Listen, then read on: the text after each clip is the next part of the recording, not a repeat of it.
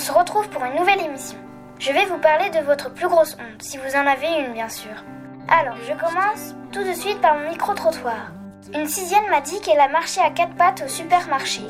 Une autre sixième a vu une araignée au supermarché et du coup, elle a crié.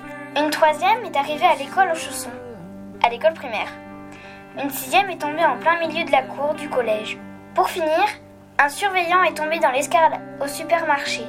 Pour terminer cette émission, je vous propose quelques conseils issus du livre La confiance en soi, ça se cultive, paru aux éditions de la Martinière Jeunesse. Il est disponible au CDI. C'est lors que vous êtes avec les autres que vous ressentez le, le, plus votre manque de confiance en vous. Comme vous doutez de vous-même, vous avez peur d'être jugé et critiqué. Cela commence déjà lorsque quelqu'un vous observe. Il vous arrive de changer de comportement lorsque vous sentez un regard posé sur vous.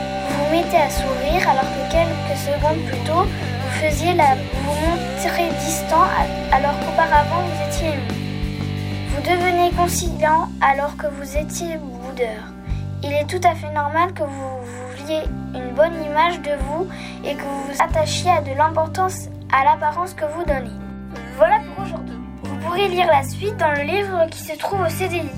On se retrouve bientôt pour une nouvelle émission sur Radio la radio qui explose.